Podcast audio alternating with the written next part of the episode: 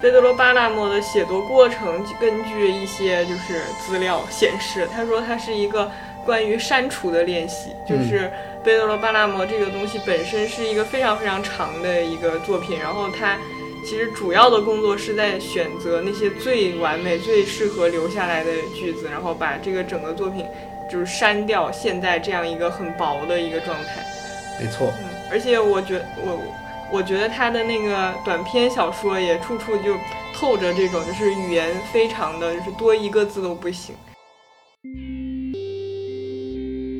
他的这个文学里面的所描述的这个时间空间和他的所展现的整个世界，都是他自己对于现实的这样一个解释，而不是展示。就是有点像怎么说呢？就是我看戏剧的时候，有点像收集周边的感觉。就是它是有一部就是那种 IP，就是在那里，然后虽然说周边也很好，但是就是它只是一个周边，对，它只能做一个延伸来看待的那种感觉。对，它很难就是说会产生出一个衍生作品，真的可以和它比肩的那种感觉。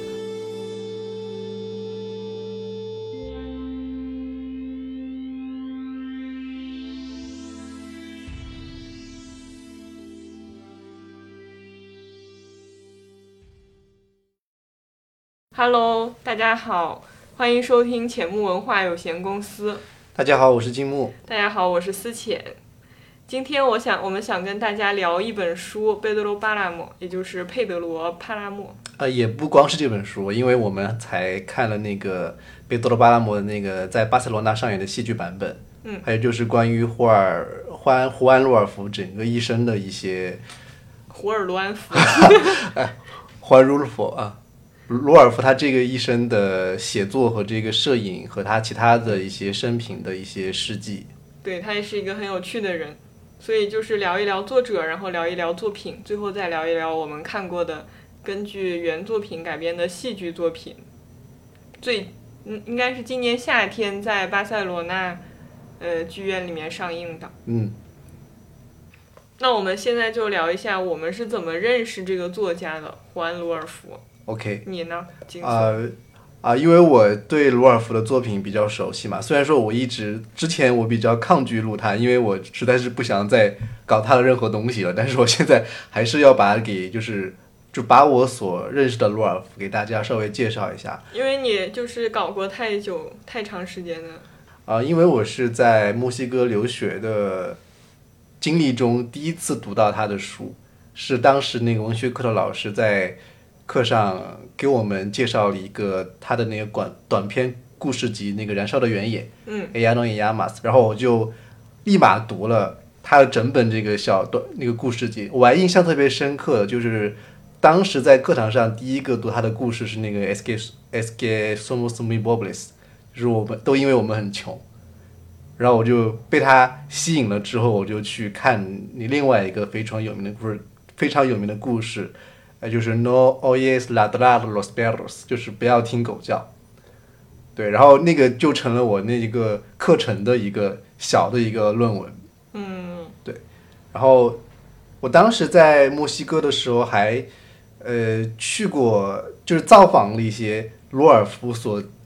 去过的一些地方，就是他在那个哈里斯科州的一些啊，比如说小时候的附近的那一块儿。还有就是我居居住的城市不叫克利马嘛？克利马它其实城外走几公里就是它那个小说的地点的那个原型，就是果马拉，科马拉。但实际上，这个果马拉和它故事里面的果马拉就是两一个不同的事物而已。嗯哼，嗯，因为罗尔夫在创作的时候，他没有想把就说一个地理的环境给搬到他的小说内容里面去，他只是在思考就是。有什么样的人名和地名是适合进入他小说的创作里面去的？所以他描述那个果妈拉，实际上就是只是小说里面的那种，也不是说真实的。借用了一个名字。对。嗯，那真实的果妈拉是什么样的？真实的果妈拉，它是还是墨西哥的一个什么？怎么说？他们墨西哥有一个文化遗产项目，叫做那个 Pueblo Mágico，就那个神奇小镇。嗯。然后。那个果妈拉就被入选了嘛，然后你会发现它的建筑风格跟普通的那种墨西哥农村基本上没有太大区别，但是有一个区别就是它那个房子全被涂成白色的，就是它又叫做那种白色小镇 OK 那种感觉。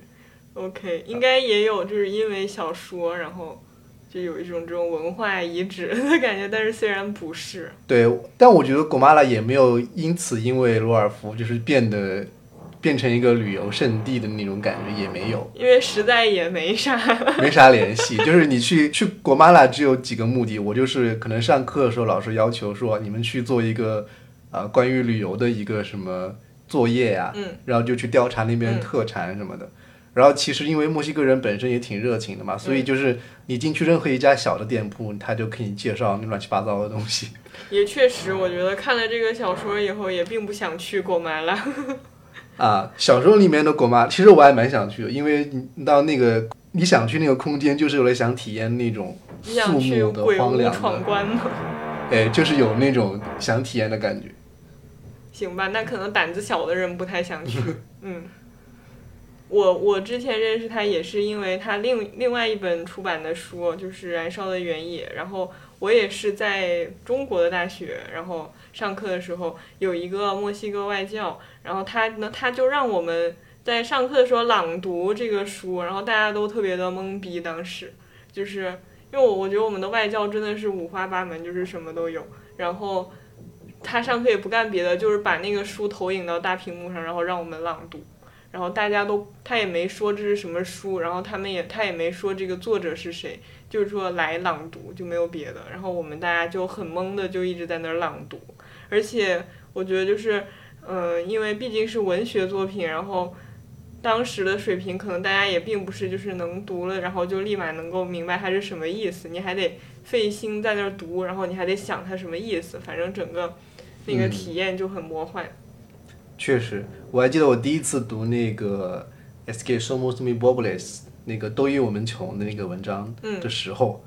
呃，他不是有一个情节说那个搭起来小母牛嘛？小母牛就是那个家庭的爸爸给他儿子出给给他的女儿出嫁的时候准备的一个嫁妆，然后呢，那个小母牛就在洪水中被淹死了。嗯然后呢，我觉得对那个印象特别深刻，就是因为，就是他们那个女儿把这个嫁妆当成唯一的那种财产，嗯就相当于她走了，她自己的一些东西也一去不复返了，他们整个家庭也变得就是没有任何的依靠什么的。然后我还记得那个搭柴那个牛，就是还有人看见他在水里面挣扎那种情形，我觉得很魔幻，是有为什么会有人注意到这种事情？看到那个牛在水里挣扎，对对对，我还记得就是那个什么四脚朝天，然后呢，这个失去了牛之后，他的那个大女儿就跟其他的几个小女儿一起，就是沦为妓女，然后就是天天和那种野男人厮混的那种，啊，然后最最后一幕也也非常的，我忘了具体那句话是什么，反正就是说那个水涨起来就跟那个他女儿的乳房一样，就是也涨起来了，就是有一种这样的隐喻在里面，所以说我觉得当时读还是挺震撼的一个效果。嗯，就是那个牛感觉就像《活着》里面那个福贵儿一样。对 对对。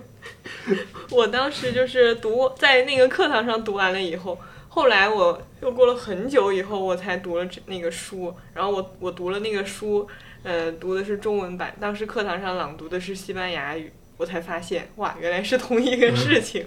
然后当然后来就是，其实他更有名的书是佩德罗·巴拉莫嘛，然后而且也因为有马尔克斯等人的那种赞誉，对对对，我们俩说了一不同的两个词。疯狂的拍马屁。对我我我是觉得马尔克斯就是一直在一直在赞誉他了，因为他，因为其实你读那个任何罗尔夫作品的中译版嘛，都会有一个小的前言，嗯。是马尔克斯写的，就是简而言之就是哇，他从来没有读过这样的作品，什么他上次那么激动，半夜一晚上看完的作品还是卡夫卡，然后然后就是罗尔夫，还可以说可以倒背如流那个佩德罗巴拉摩啊、中间的文字啊什么的，嗯，然后呢还有人对比各种《百年孤独》和那个佩德罗巴拉蒙的那种结构哈、文笔之类的东西，他真的是一个就是好好的人啊，就是马尔克斯，嗯。他的心好善良哦，对他很喜欢说这种很可爱的话。然后我觉得我们可以讲一讲，就是胡安·洛尔夫这个人，你可以给大家介绍一下，请静木给大家介绍一下。因为我这个做那个硕士论文的时候做的笔记比较多嘛，可以给大家提一个比较我印象深刻的，在他我觉得可以把它放到生平里面介绍的东西，就比如说他的出生地，嗯，啊、是一个非常大的争议，就他自己也是这个争议的始作俑者。什么意思呢？就是呃，真正官方的记录他的出生地是在那个哈利斯科州的一个小村庄，叫做萨苏苏亚拉还是萨尤拉，我忘了。但是呢，他自己给出了三个答案，一个是这个小村庄，一个是那个 san Gabriel，啊然后还有一个是叫做就是学术界比较承认的一个地方叫阿波戈。嗯那他们特点就是他们都在那个哈里斯科州的南边，他们也离得非常近。但是为什么鲁尔夫要造成这种混乱呢？对，真正的记录他出生地是在这个第一个那个萨路亚那个村村庄里面，因为在那地方发现他的洗礼的这样一个证明。嗯哼，他可能就是喜欢混乱吧。呃，对，而且我觉得他每次采访给出的一些答案都是，可能他自己也对这个问题的答案也不是特别清楚吧。就是我能给出的唯一解释就是这个，或者他自己已经生活在从小生活在一种混乱的情境当中，可能也影响到自己的记忆。我觉得这也是一种解释。有可能。对，大家还记得自己在哪儿出生吗？然后呢，我唯一读到的一个关于这个的说法，是一个另外一个墨西哥作家，叫做那个好像叫阿罗雷亚，就是写那个毒蜘蛛的那个故事的那个小说家。啊，这个作家其实可以以后再来讲一讲，因为他其实犯过不少事儿你你刚刚说他唯一一个什么的作家？啊。都唯一一个作家对对此做出一个解释，就是说他跟鲁尔夫是好朋友，所以他就知道他有一些不可言说的东西在里面，所以他就把它略过了。然后我也不知道是什么原因吧，好像是宗教的原因还是什么原因。真的假的？好神秘哦。对，就觉得很神秘，就是他现在都不知道到底他是在哪儿出生的。虽然说有文件记录是在哪儿出生的，嗯对诶，然后呢，呃，大家都知道，如果稍微读一点他的声明，就知道他是一个孤儿，因为他出生的年代是在啊，叫墨西哥的后革命时期，迎来了一个基督战争啊，基督战争，呃，具体的语境我就不说了，反正就是让那个墨西哥的平民阶层和这个啊统治阶阶层的一些矛盾。然后呢，他自己的观点是他自己并没有处在最水深火热的那种斗争的地区，但他确实啊，父亲因为可能当时的一些环境啊被人劫杀了，就被人杀杀害了，然后他母亲也因病就马上就死掉了，所以他就是跟着他的啊祖父祖母那那一边带大的，嗯，是他小时候的一个经历。然后中间他的成长的一些小的经历我就不说了，我直接跳到他的教育经历。嗯，教育经历就是他上过，他没有上过大学。嗯，他唯一的大学经历是在那个墨西哥的自治国立自治大学去当过旁听生，啊，听的内容是文学，还有就是我忘了是什么，反正跟人类学相关的，应该是。嗯哼因为他没能进入大学，是因为他在瓜达拉哈拉读的那个预科学校吧，就是不能被呃莫国大承认他的学历，所以就不能进大学上上学。但他，然后他在这段时间，可能大概二十岁左右的时候，是呃往返于墨西哥城和他的家乡，这样这这样一个历程。他的家乡在哪家乡就在那个南部哈里斯科州的南边。？OK，对然后我就想强调一下，呃，他既是一个小说家，也是一个摄影师，是不是？他这两项活动几乎是同时进行的。嗯，呃，甚至在他以后不写小说的时间之内，他的摄影活动也是比较活跃的。他一开始是先加入了一个登山队，然后开始摄影的生涯。然后呢，在大概呃三十年代中期，或者是二十年代开始，就已经开始有一些简单的一些写作的一些练习。然后一直到三三十年代，他在不同的文学杂志上发表了短篇故事，很多的短篇故事都成为了后面呃《a y a n o Yama》这本故事集里面的故事。所以他就是一直在做这样的练练习。但是他在三十年代就已经对这个故事有一个预先的构想了。嗯哼，然后呢，他就一边工作一边写下了《贝多罗巴拉姆》。他的那个工作经历也很神奇，他的一生的工作经历并不是以写作为主嘛，大家都知道，而是说做一些能够挣钱养活自己的工作。比如说，他一开始被舅舅介绍去啊墨西哥移移民局啊，既在墨城又在瓜达拉哈拉去做那个给别人审那移民文件这种很无聊的工作。然后后来又到了一个德国的一个汽车公司。然后呢，做一些车间啊，他被调往了两个部门。然后第一个部门他只能在车间里面干一些活，然后后来他被调到一个市场部里面，就可以到国家的其他地方到处游走嗯哼，啊。其实第二个对他来说还比较好一些。然后呢，贝多罗巴拉莫诞生时期就是在就是他在工作的时候写下的。嗯哼，嗯对他来说，其实是一个比较辛苦的经历，因为他呃采访时候说过这个。车间的这个氛围啊，就让他自己，让他自己其实陷入一个非常痛苦的这样一个状态。从四零年代就开始写这个东西，而且他一开始的标题并不是佩德罗巴拉摩这个村庄的名字命名命名的，而是叫做村庄的名字。贝多罗巴拉摩人的名字命名的，说错了，他不是以这个人的名字而命名的，他一开始呃的名字叫做乌奈斯特雷亚。阿拉露娜就是关于什么星星和这个月亮，它就是它是以这样一个景物的东西命名的，而且这个文章就是贝多罗巴拉姆本身一开始的小说的名字，而且它经历了非常多的一个变换，然后最最终最终确定以这个贝多罗巴拉姆这个人物来命名。嗯，然后这个书在四零年代开始构思，我觉得很有意思，很多作家都是那种。有一个就是所谓的很普通的工作，然后在工作之余，然后也能写出那种非常非常，就是现在就是经典的这种作品。嗯，比如说那个佩索阿也是这样的，然后很，反正就经常会听到这种这种例子。然后画家也有很多，感觉就是很很厉害，就是他们可以，嗯，有这样一个精神世界，好像是可以。在工作完了以后，或者是在那种所谓的正常的生活完了以后，进入进去。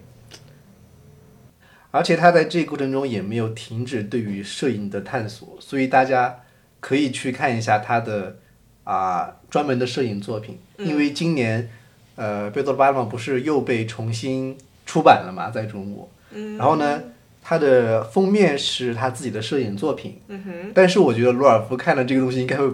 不是很高兴，就是瞎混在一起。对对，因为他肯定是这个不是他的本意嘛，因为他自己之后我们再讲一下为什么他觉得摄影和文学是他觉得是不同的两个东西，所以他不能这么混用，这是他自己的观点。其实我觉得就是配，如果让我选的话，肯定是一个抽象的东西，因为我觉得贝多罗巴拉莫就是它本身不应该有任何的具象的图像把它给局限了。就是比如说像插一些插图啊之类的，就也不是特别的合适。是，但是等一下我们聊他摄影作品之后，就会发现他的那个其实他的摄影并没有特别的抽象，反而是比较现实主义的这样一个表达。嗯嗯。然后我们回到他的这个生平，然后我们可以知道，四十年代到五五十年代，他从来没有停止过。写短篇故事和创作贝多罗巴拉姆这两这两件事情，但似乎好像也就只有这两件事情是后来被公开的。就他中间到底写了多少东西，其实我们不知道。嗯啊，包括后面他被自己丢弃的那些文学作品啊，不知道也是不是在这里边这这个时间段里面写成的。我想插一句，就是贝德罗巴纳莫的写作过程，根据一些就是资料显示，他说他是一个。关于删除的练习，就是贝德罗巴纳摩这个东西本身是一个非常非常长的一个作品，然后他其实主要的工作是在选择那些最完美、最适合留下来的句子，然后把这个整个作品就是删掉现在这样一个很薄的一个状态。没错。嗯，而且我觉我我觉得他的那个短篇小说也处处就透着这种，就是语言非常的就是多一个字都不行。当然，这个就是大家如果看中文版的话，肯定也有翻译的问题。嗯。但是我觉得，呃，至少现在就是比较流传的几个版本，中文我看过那个佩德罗巴拉莫和燃烧原野我也看过，我觉得都还是翻译的比较有那个感觉，对对，嗯，很有那个感觉，嗯值得一提一点是，他在其实发表正式发表那个《燃烧的原野》和佩德罗巴勒莫之前，就已经发表过自己的摄影作品了。嗯就作为一个业业业余爱好，但是呢，当时出来的一些评论并不把这个东西就是特别的看重，因为当时他也没有也没有爆红嘛，然后就是出于各种原因，就是没摄影作品没有得到就是认可吧，嗯哼或者是被被评论嘛。嗯对然后接下来就是大家都知道了贝多罗巴拉莫的发行，这个其实对他来说也没有造成他特别大的冲击力，就是说啊，我就把这本书给写完了，发表了而已。不知道什么时候，大家评论界对这个小说就非常的，就是有各种各样的想法，嗯，然后就造成了这个小说的这样一个爆红爆红。是挺厉害的，现在他在文坛的地位就非常的高，对，即使他只有，呃，他严格上来说有三部文学作品，还还有一部叫做《Gallo de Oro》嗯金鸡啊，他后来的文学作品，呃，没有发行的都被他自己给丢弃了，因为他自己承认自己有有动笔的这个行为，但是因为自己觉得自己写的太挫，所以就把它扔到火堆里去了。我也有动笔的这个行为，发行这本书之后会是是又做什么样的东西了？因为他就没有再写过发行过书了嘛。嗯实际上他并不没有大部分时间在写小说，他还是在工作。嗯那他换了工作去那个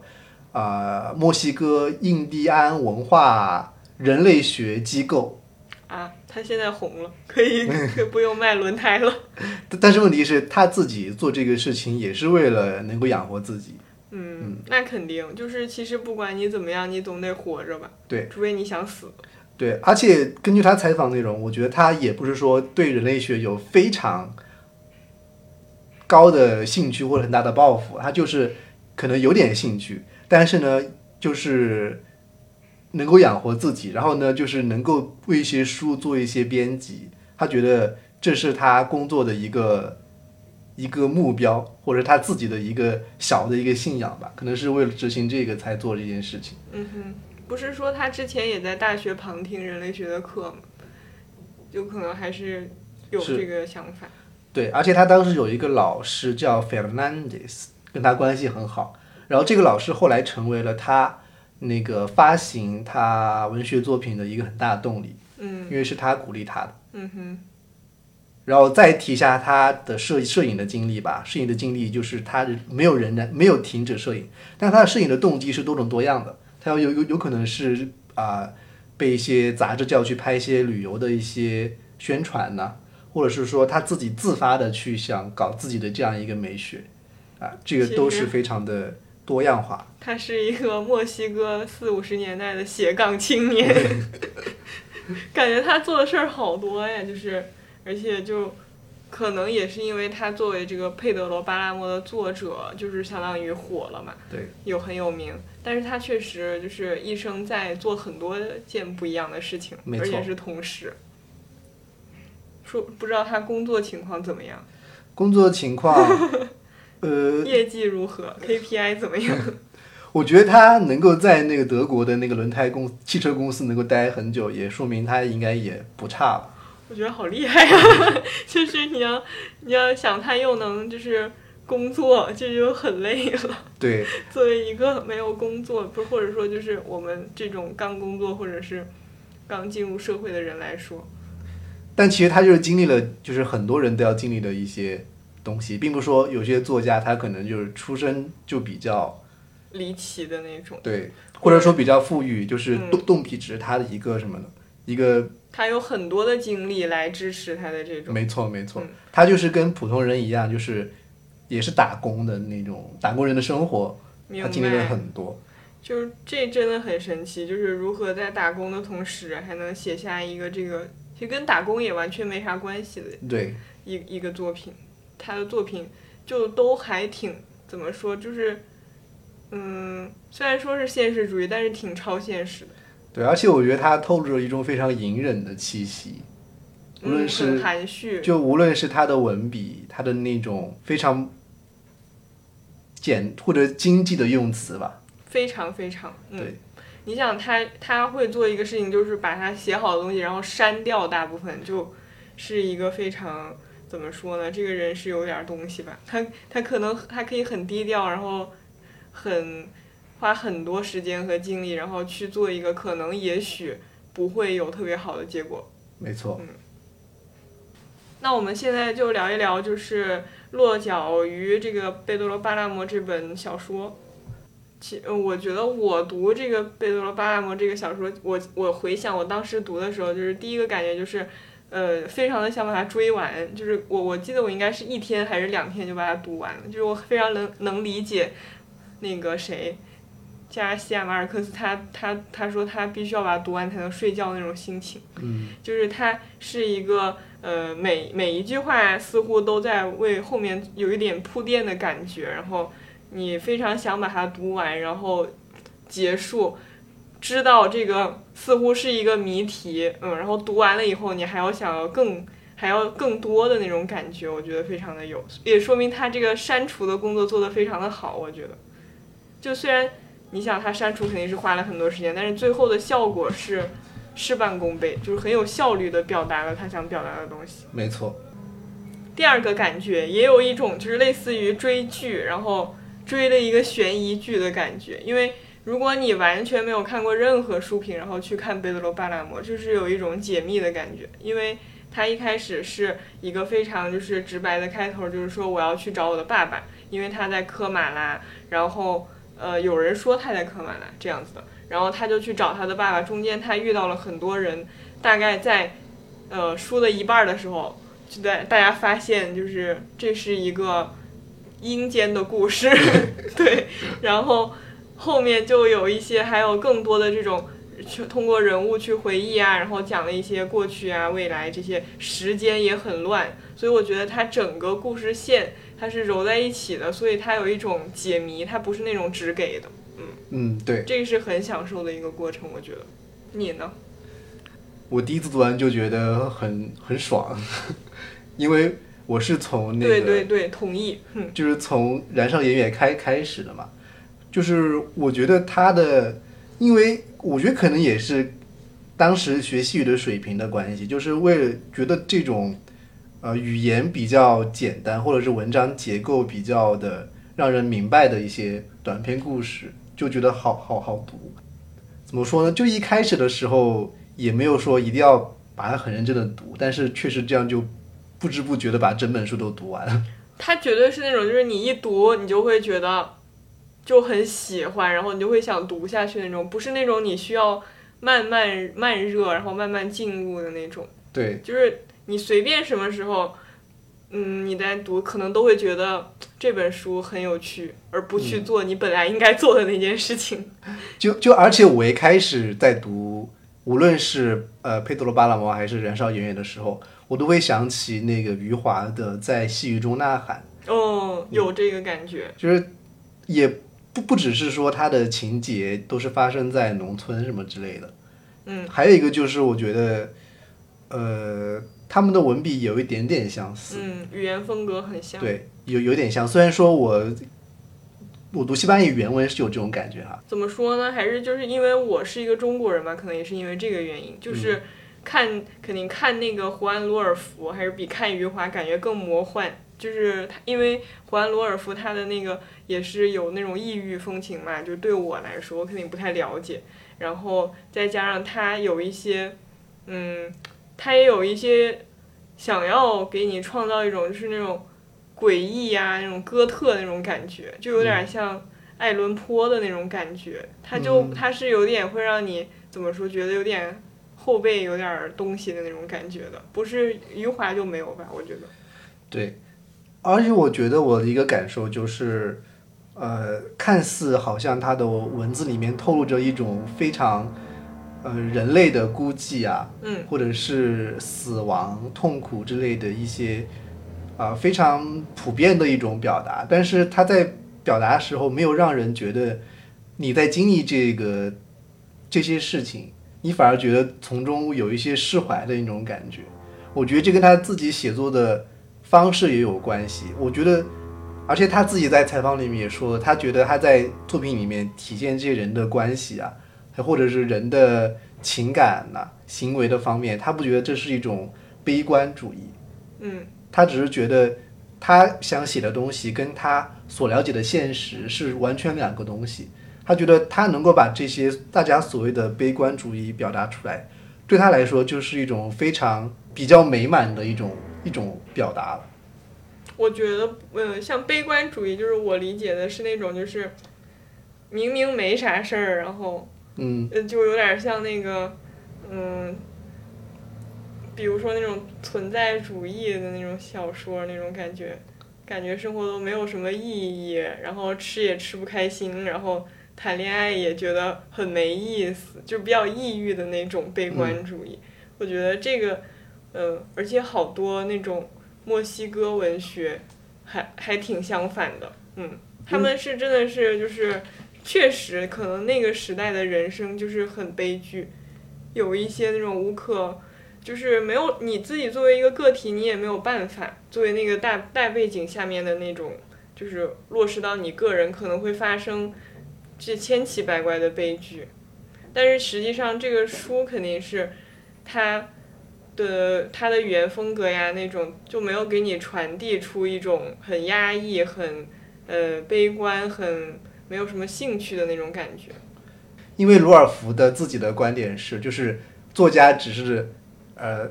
在前面走，嗯然后人物就是跟在他后面，让他们自己交流就可以了。嗯，所以你会发现，就是人物在交流的过程中，并没有透露出对这个东西完全失去信心，或者说他们即使觉得这件事情很痛苦、很难受，但他们的表达是很克制的那种，或者是说他表达出来之后，仍然是无意识的在持续做某件事情。就是只是就是生活的人而已。对，每个人其实就是不管是现代人还是这些类似于上个世纪的人，其实可能每个人都有很痛苦的东西。对，虽然说现在的时代好像更好了一些，但是我觉得就是真的落实到每个人的生命中的话，你根本说不准，就是那种悲剧可能就明天就会诞生。这这个也不是说大家需要害怕或者怎么样，我觉得这就是一个事实。嗯，其实可能每每个人都有这种很悲剧的时候，但是还不是只能这样生活。可能这个就是墨西哥，嗯，不是墨西哥，就是可能他想表达的一种生活态度。你刚刚说到墨西哥，其实也有一个争论，就是，呃，这是一个展现墨西哥就是某种性质的小说嘛？因为我们在可能上个世纪的，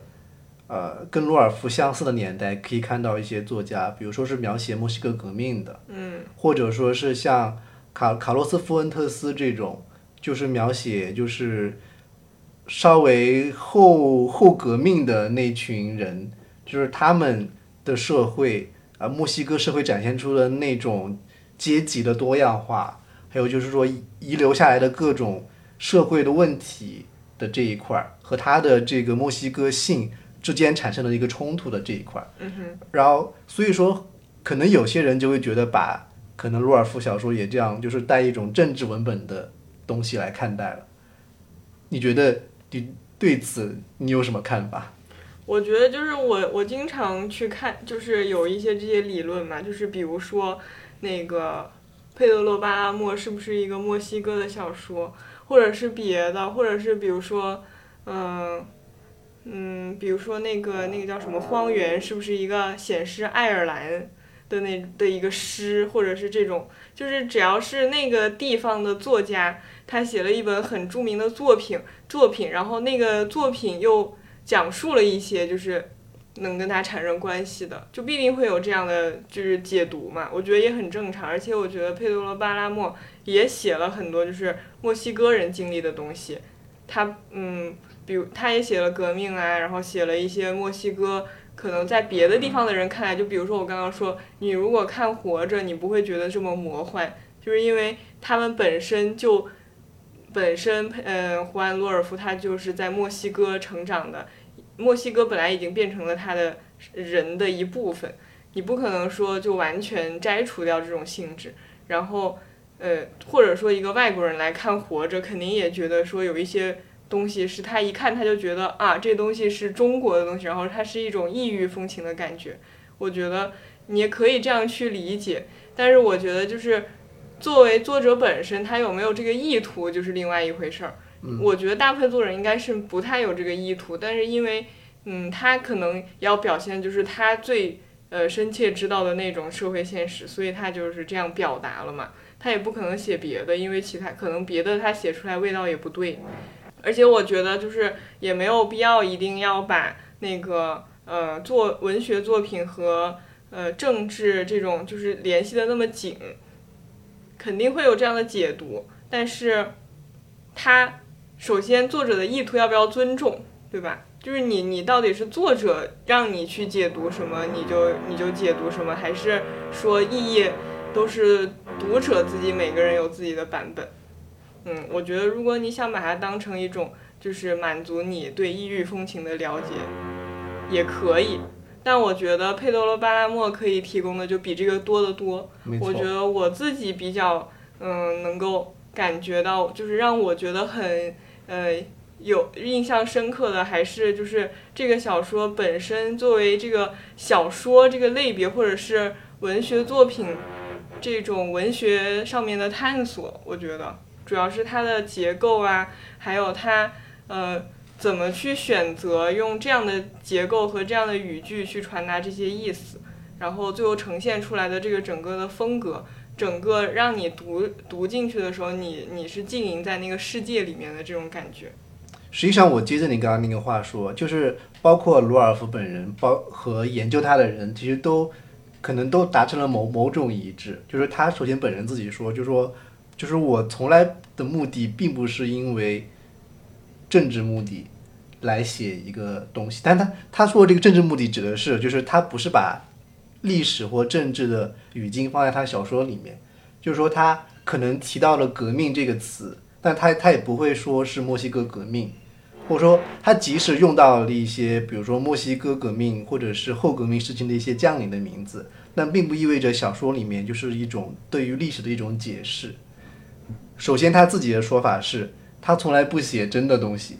就是说他的这个文学里面的所描述的这个时间空间。和他的所展现的整个世界，都是他自己对于现实的这样一个解释，而不是展示。嗯，其实我觉得这应该是大家理解文学作品的一个一个角度，就是当然文学作品肯定不能是把它当把它当成现实的，它只能是一个展示。嗯嗯。但是就是说，嗯，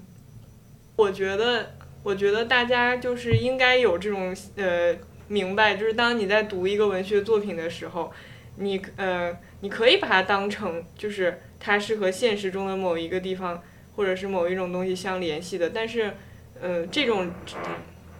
到最后它也只是一种联系，它并不是就是可以把它当成现实的，嗯，而且我觉得如果一个作家他的目的就是展现一个地理或者是一个政治领域上面的一些特点的话。就其实它也不能算文学，它就是一个说明书，就是，嗯，再加上佩德罗·巴拉莫这本小说本身就没有很多这种我觉得就是贴近所谓墨西哥的这种这种描写，你找也找不到。我觉得唯一贴近墨西哥的东西是它的文字里面的语言，就是说它的一些无论是哈里克斯多的方言，嗯嗯。还是说它里面出现的一些植物的名字，啊，都让人感感觉到是所谓的墨西哥的东西。那这个确实也是因为现实的一些就是环境，就是导致了它是这样嘛。对。因为你不可能说你你写一个佩德罗巴拉莫，然后你写的植物是中国的植物啊，就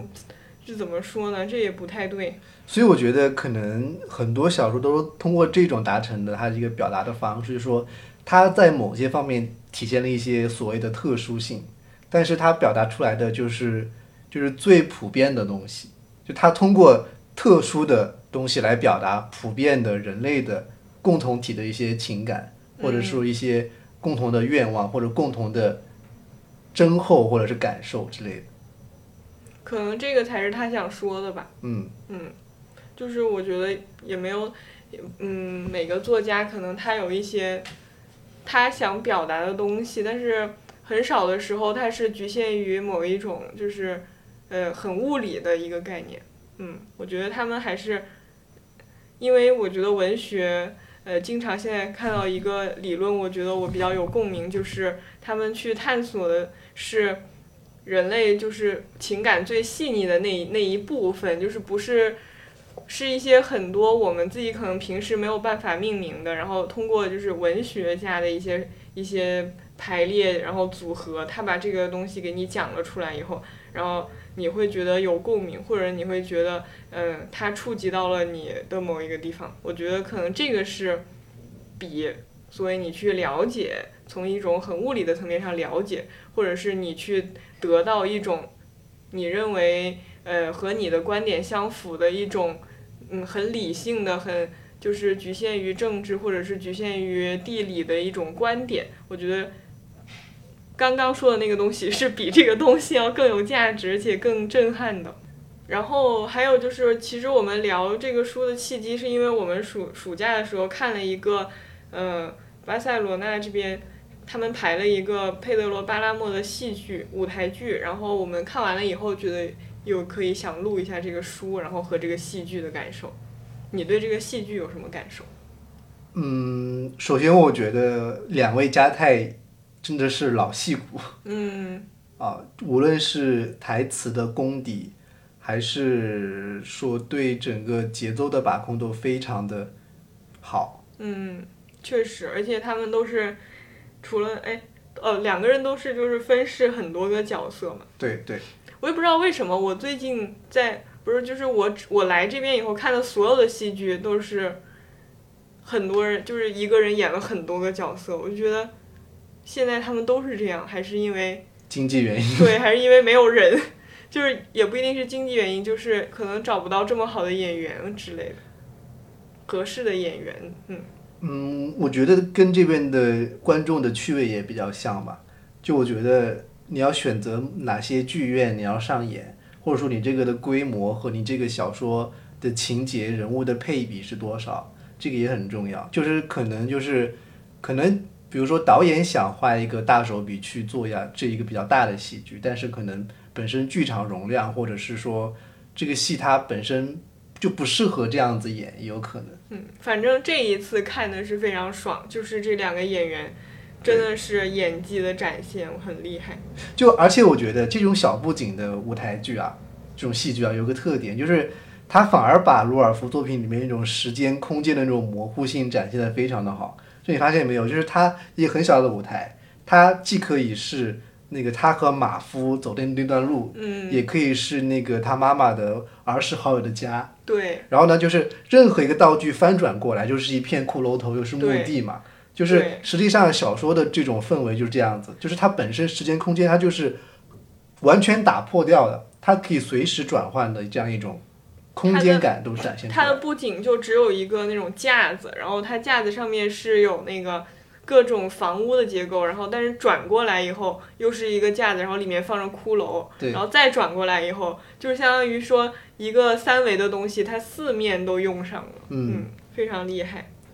而且我觉得台词上面能够强调出非常多小说片段的一些重点的一些话，所以说他删掉了一个我很喜欢的部分，嗯，就是说，呃。可能那个时候是那个布雷西亚罗，就是主主主角真正死亡的时候，我我理我是这么理解的时候，就是他离开了那个埃杜鲁盖斯那个他妈妈朋友的家里面，就是往往面探索的时候，到了一个兄妹的家里面，因为那个时候我觉得是人鬼就是两种状态完全混在一起那种感觉，因为他们互相的对话和互相的理解都出现了一些啊障碍或者一些。若有若无的事情，然后他最后还说，就是他自己感觉就是在他们家里面就就是已经化成一滩水的那个那个情节，让我非常的印象深刻。这个情节虽然没有，但是我觉得他用就是他和那个另外一个死者在墓地的对话里面把填充过去了。嗯，反正总总的来说情节还是很完整。对对。然后两个人演了很多东西，信息信息量很大。对。嗯，还有什么布景方布景方面，除了那个中间的那个架构，然后还有就是后面的那些风啊，嗯，那些什么的。我记得有有一场特别出戏的一个东西，我忘了，反正那个屏幕上突然打出了一个骷髅，那个骷髅，是骷髅吗？还是好像是一群骷髅在跳舞？对对对，然后他们也在跳舞。对对，我我觉得他们舞跳的好，但是屏幕上的骷髅跳的不好，就那个让人特别出戏。嗯，反正就是这个戏剧，感觉是那种传统喜欢戏剧的，会非常就是看的非常的爽。嗯，我到最后还想说，就是如果真的要让我，嗯，和书对比的话，就是戏剧和书，我还是会坚定不移的选择书。就是，嗯，而且我觉得，嗯，看这个戏剧可能在某一种程度上会让你就是把那个书和那个戏剧联系在一起，然后就把比如说那些人和那个演员联系在一起嘛。但我觉得这本书本身它就是需要一个就是非常。完全就是你自己先想象出来的一个一个事情。嗯，我觉得如果一个人先看了戏剧，然后没有看书的话，我觉得会有一点，就是我会觉得我我不想要这样。我觉得可能有点可惜吧。对对对，就是感觉，嗯，他给你的是那种就是超级魔幻的那种世界，然后你可以完全看着书，然后自己就可以在脑中构思出你自己的戏剧的那种感觉。我觉得看戏剧，呃，就是如果只针对这个小说的话，嗯。就是它只是一个感官的一个延延伸，嗯。但它文字本身就是一个感官性特别强的东西。嗯。如果如果扯到文学理论的话，就是你也可以聊到，比如说二十世纪的俄国的形式主义，就他们就觉得说，他他们并不在乎这文本的本身表达的含义，他只是说在乎的是文本本身的一个物质性，就是说，它里面本身的最真实的东西，它它的结构。那它这个结构，这个形式是什么？就是它包括感官，嗯包括就是啊韵韵律，以及就是他们总总体的成为一种叫诗或者诗性或者叫文学性的一种东西。嗯，对对对，我觉得在这个情况下，我还是觉得书本身带给我的震撼要比戏剧要要多很多。嗯就是有点像怎么说呢？就是我看戏剧的时候，有点像收集周边的感觉。就是它是有一部就是那种 IP，就是在那里，然后虽然说周边也很好，但是就是它只是一个周边，对，它只能做一个衍生来看待的那种感觉。对它很难就是说会产生出一个衍生作品，真的可以和它比肩的那种感觉。所以我其实还是我看完之后还是觉得我把它分开看了。对我还是我就是坚持我的周边理论。对，就是其实我想说，嗯，还是看书吧，大家去看书。然后这本书在国内今年又被重新的，就是编辑编过了一次，又重新发行了一次嘛。然后呢，大家有兴趣的可以看西班牙语原文，也可以看。然后要就是中文译本，然后再是我喜我自己很喜欢的罗尔福的作品，摄影作品。嗯在大家我会给出些书目在最后啊，就是有些是西班牙语的，然后有些是中文版本的，可以可以让大家参考一下。嗯，我最后想补充一个，就是一个加泰罗尼亚的作家叫恩里克·比拉马塔斯，然后他写过一本书叫做《巴托比症候群》，这也有中文版。然后他这个书里面写的就是他收集了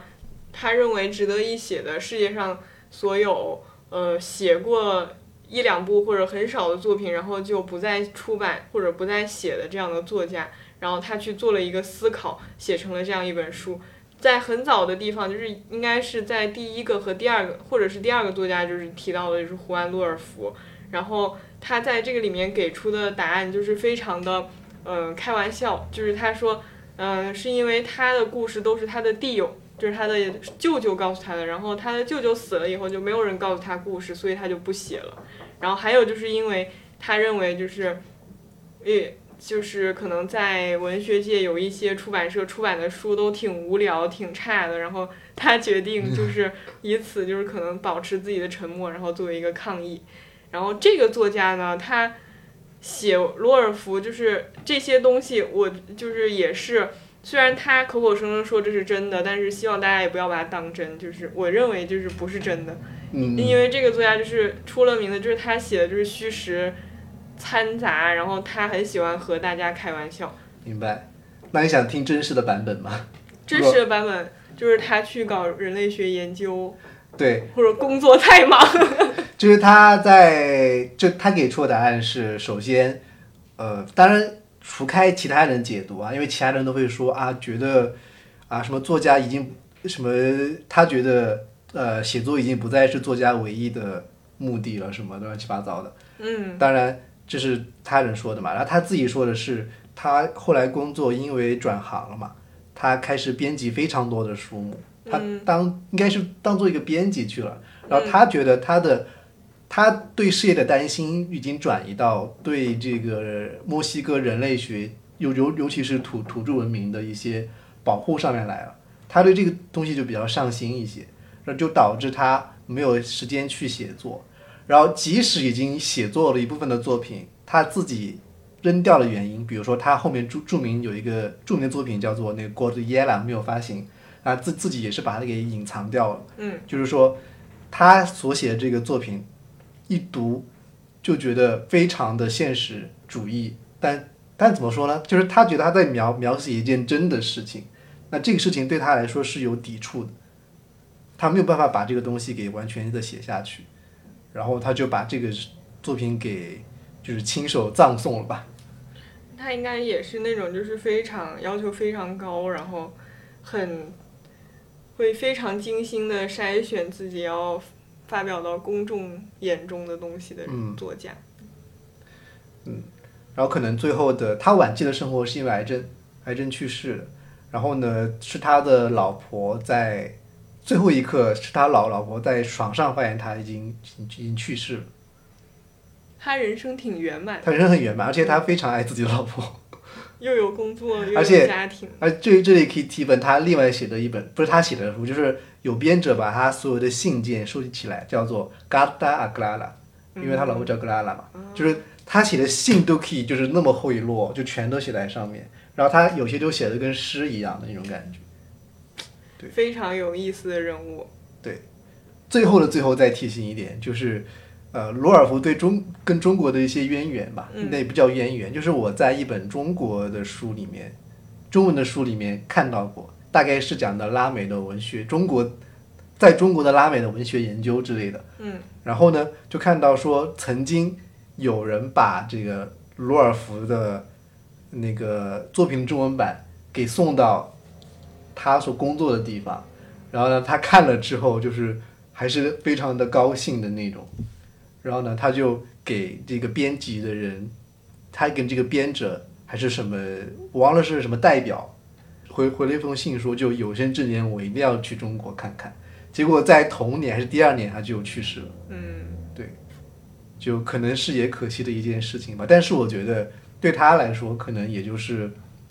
一生就比较圆满。就即使他没有走出墨西哥太久。啊，他可能去过一些国家领奖啊，或者是去一些旅游，但是我觉得他自己对自己的身份认同是墨西哥人。嗯，虽然说在作品里面他没有这么体现，但他的一个非常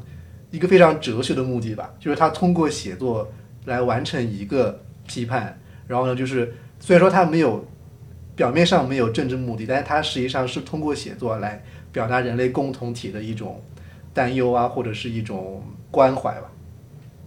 谢谢大家的收听，呃，希望大家可以去阅读佩德罗·巴拉莫这个作品，然后我们下次再见，拜拜。拜拜。